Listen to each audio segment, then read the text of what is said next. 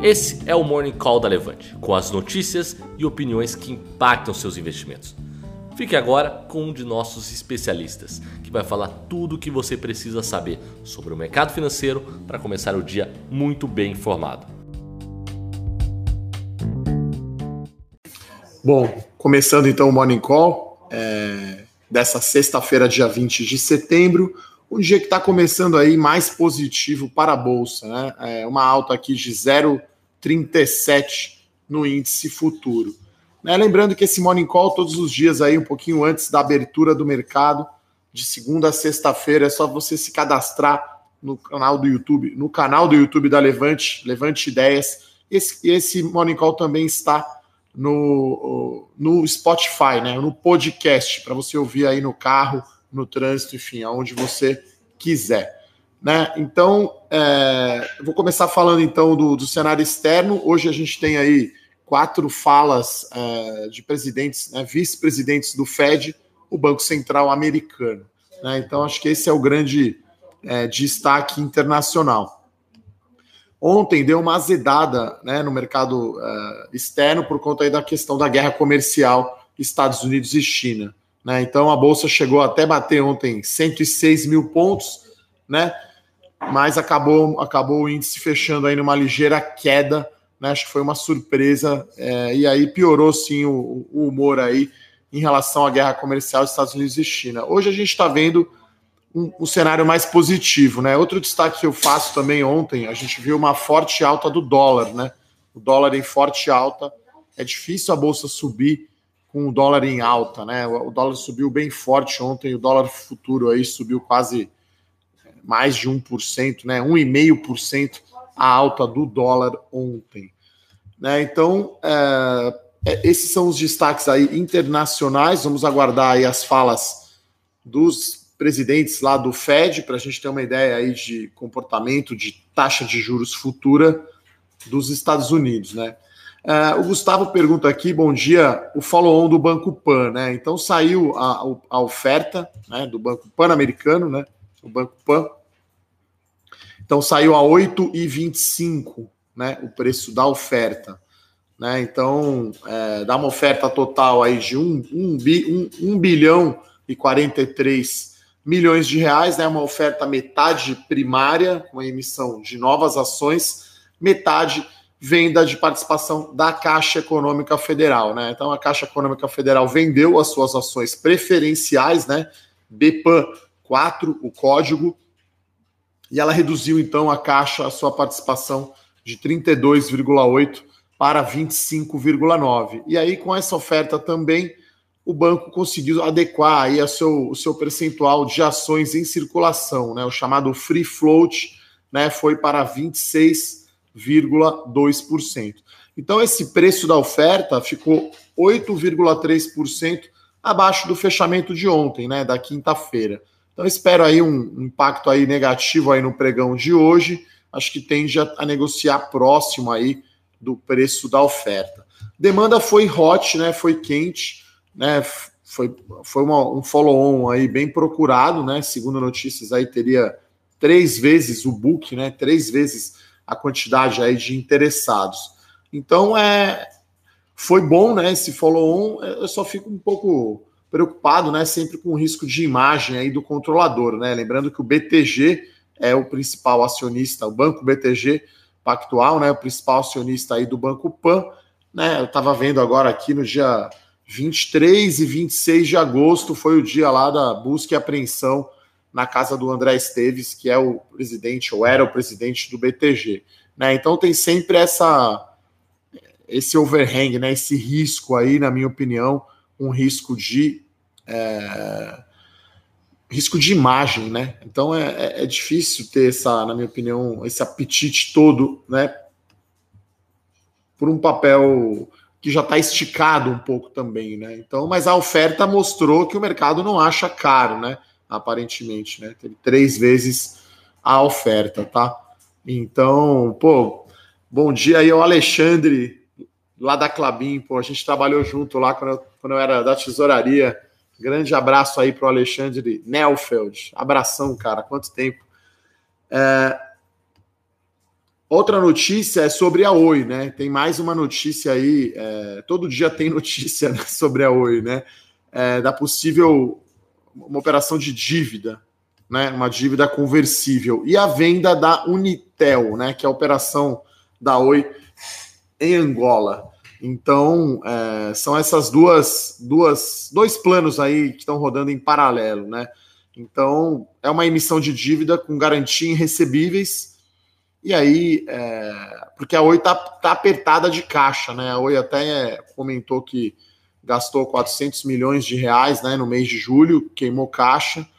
E é, a reunião que ia definir né, quem seria aí o presidente da empresa foi adiada. Né? Então, tem essa. Né, o, principal acionista solta uma carta né, para o Golden Tree Asset, né, uma, o maior acionista da companhia, que está criticando né, o atual presidente e quer colocar o diretor operacional, que é o Rodrigo Abreu, na presidência. Então são capítulos aí de, de novela, quase aí no caso da Oi, mas se sair essa dívida né, com garantia em recebíveis, a empresa vai ter um pouco mais de fôlego para fazer a sua venda de ativos. Né? Segundo até o, a notícia, né? A Unitel valeria um bilhão de dólares, né? Então, aí se sai essa dívida, a companhia tem mais fôlego para fazer a sua venda de ativos, né? Então são, são notícias aí todas uh, uh, complicadas.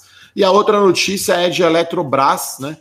Que o Davi Alcolumbre, que é o presidente do Senado, teria dito que do jeito que está, não sai a privatização. Então, muita gente opera aí evento, né? Elete 6 aqui, é a PN, está indicando uma queda aqui de 4%, pessoal, no leilão. Então a Eletrobras é, caindo forte aí por conta dessa notícia do presidente do Senado falando né, que não vai sair a privatização desse jeito. Né? Acho que vai, vai acontecer, na minha opinião, a privatização da Eletrobras, mas teremos ainda muitas indas e vindas, uh, uh, e aí vai ter muita volatilidade no preço das ações, né? Tanto a ON quanto a PN, né? Vamos ver aqui a, a ON, que é a que seria mais exposta, né? A, a privatização também está indicando aqui uma queda de 2%. Tá, então é, essas são as notícias. O Jonathan pergunta aqui: Petrobras ainda compensa? Sim, né? Essa semana a gente fez uma live, eu e o Felipe, na quarta-feira. Você pode acessar ali no nosso canal falando justamente de Petrobras, né? A nossa visão positiva sobre o papel, acho que tá barato ainda, mal começou a andar, ficou para trás, né, do Ibovespa. Então, é, gosto ainda assim de Petrobras. Sobre Suzano, é, Fernando, na verdade, né, eles, eles mandaram mal quando eles foram negociar com a China, né? Então, eles acharam que Suzano mais Fibra iam ter poder forte para negociar em cima dos chineses e se deram mal, né? Então o preço da celulose está para baixo, mesmo com o dólar em alta, a ação está ficando parada, né? Está ficando, tá ficando para trás, tá? Então, é, Suzano é uma bela empresa, né? A maior empresa de celulose do mundo, com 30% aí do mercado de celulose de mercado. Então, é, é eu, eu gosto do case mais no longo prazo, mas no curto tá, tá pressionado aí por conta da questão do preço da celulose. É, o Mário, né? Eu já falei, Mário, já falei aqui no, no, no algumas vezes sobre o setor de locadora de veículo, né? Eu acho que é um grande setor que deve ter um desempenho superior aí ao índice Bovespa, basicamente porque as empresas têm uma vantagem competitiva que é como elas compram muito carro, elas conseguem negociar um preço mais baixo aí, uns 10 a 15% com, a, com as montadoras. E aí ele usa o carro para alugar um ano, e quando ele vai vender o carro, o valor de mercado do carro é superior ao valor que ele tinha pago. Né? Quer dizer, essa mágica só é possível porque ele tem tamanho e escala. Então, Localiza, Unidas, né, são as minhas preferidas nesse setor. E a Movida eu não gosto tanto, mais pelo controlador ali, Júlio Simões, né, que, enfim, não, não acho muito interessante. Sobre a Stone, Albert, não tem nenhuma novidade, né? Tinha uma, um boato aí, uma possível fusão com a com a Cielo, né? Uma operação com a Cielo, mas não tem nenhuma novidade, tá? Sobre a construção civil, é um setor que eu continuo gostando, o setor mais volátil, né? O setor que tem uma volatilidade maior é, e continuo gostando, principalmente as empresas de média e alta renda, né? Então, acho que vai continuar um bom momento no setor de construção civil. Sobre o Banco Pan, né, é, o Thiago, você tem razão, né? Ele fica mais capitalizado, então isso é bom, né? Melhora índice de Basileia, então o follow-on aí foi muito bom para o banco, né? Resolveu o problema do free float, vai aumentar a liquidez, deu saída para a caixa e ficou mais capitalizado. Então é bem, é bem, é bem interessante, né? É, Pessoal aqui, engenharia NSG, pergunta se é um bom momento para investir em small caps, né? Bom, small caps eu gosto bastante. Acho que o momento nunca foi tão favorável para investir em small cap, tá, pessoal? É, small cap, eu falo aqui que é o lado B da Bolsa de Valores, então é, eu continuo gostando bastante. Inclusive, o desempenho né, do, do índice small ele está muito superior ao índice Bovespa em 12 meses. Né? Vou pegar aqui o desempenho é, muito superior. Então, acho que por que isso, né? Por que, que o índice small anda mais? Porque tem mais crescimento de lucro. Né? As empresas menores saem, às vezes, até de prejuízo, né? Como é o caso da Iven, tá? Então, o índice small está subindo 58% em 12 meses contra 34% da, da, do Ibovespa. Então a gente está falando aí de 25% acima do que está rendendo o Ibovespa. Então é bem, é bem interessante. Uh, tem pergunta aqui sobre a Marfrig. Olha, no setor aí de frigoríficos, né, a gente tem uma governança corporativa um pouco mais complicada. A minha preferida é a Minerva, tá? Acho que a Minerva vai ter boa. está tá se beneficiando aí desse aumento do consumo de carne chinês, o aumento das exportações de carne para a China. Então eu gosto mais da Minerva, entre BRF, JBS, que não tem como não lembrar de Joesley Batista, né? Quem estava no mercado lembra que é terrível, foi aquele dia terrível, né? De circuit breaker, a bolsa caindo, e então é, não, não gosto muito né, da, da JBS. Então a Minerva seria aí a minha empresa favorita, é a que tem menos menos alavancagem.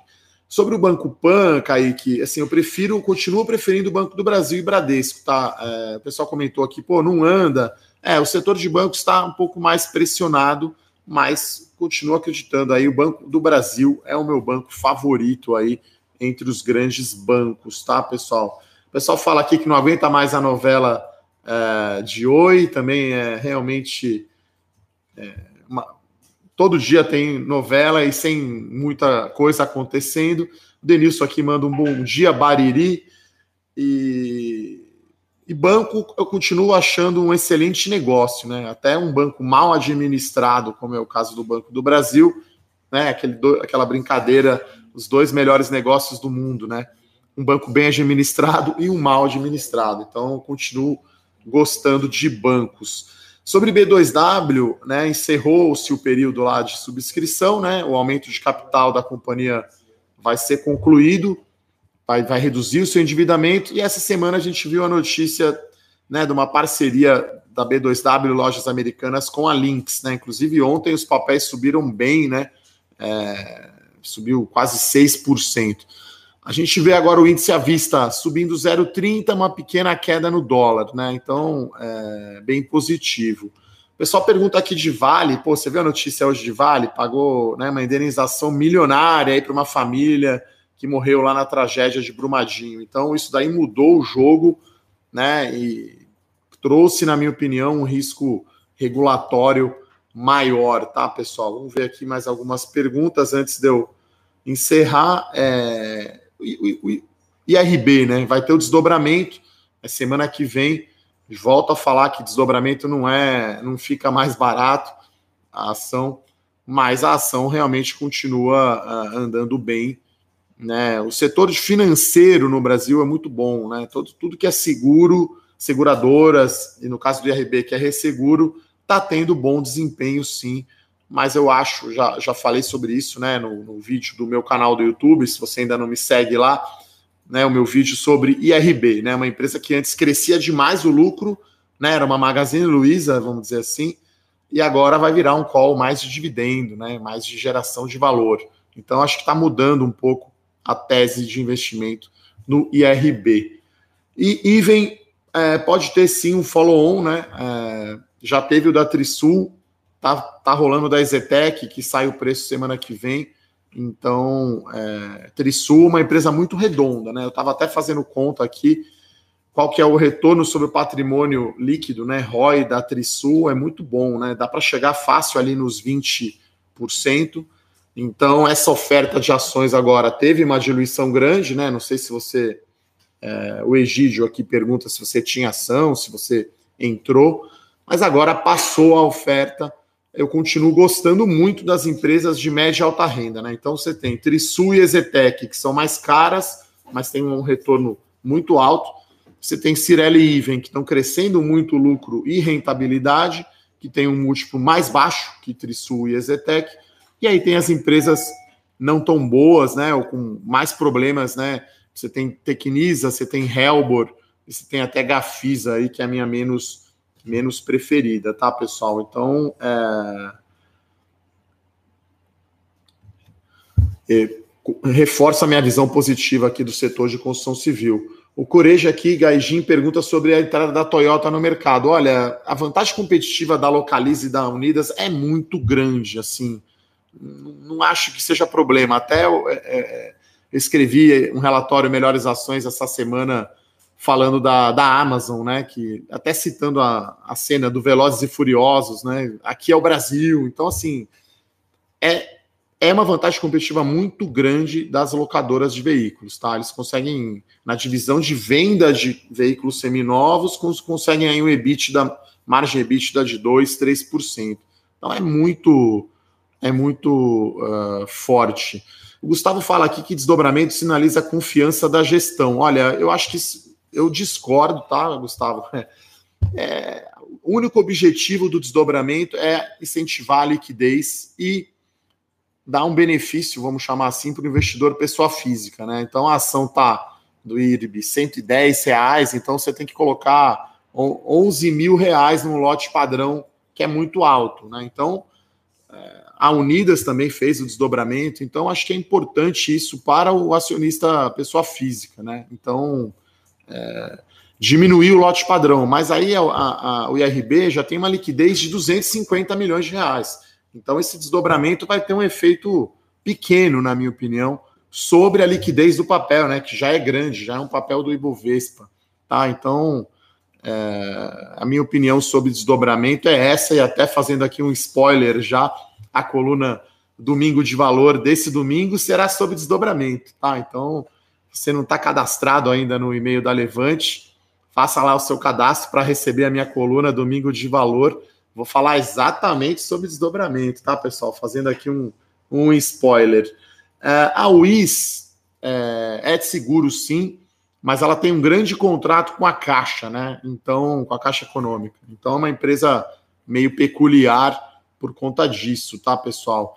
Sobre a Eletrobras, Davi, eu falei no início aqui, né? A, a declaração do presidente do Senado ontem dizendo do jeito que está, a Eletrobras não será privatizada. Por isso ela está derretendo, né? Então está caindo 4%, justamente por isso, né? Eu falei logo, logo no início, tá? É, então acho que Movida eu, é a minha menos preferida, né? Prefiro Localiza Unidas e Uh, acho que com isso eu vou encerrar aqui o nosso Morning Call dessa sexta-feira. Né? Finalmente chegou a sexta-feira aí. Desejar a todos, então, ótimos negócios e a gente está de volta aí na semana que vem, tá, pessoal? Um grande abraço, bom final de semana para todo mundo. Tchau, tchau. Para saber mais sobre a Levante, siga o nosso perfil no Instagram arroba levante.investimentos. Se inscreva no nosso canal do YouTube Levante Investimentos. E para acompanhar as notícias do dia a dia e mais sobre a Levante, acesse nosso site levante.com.br.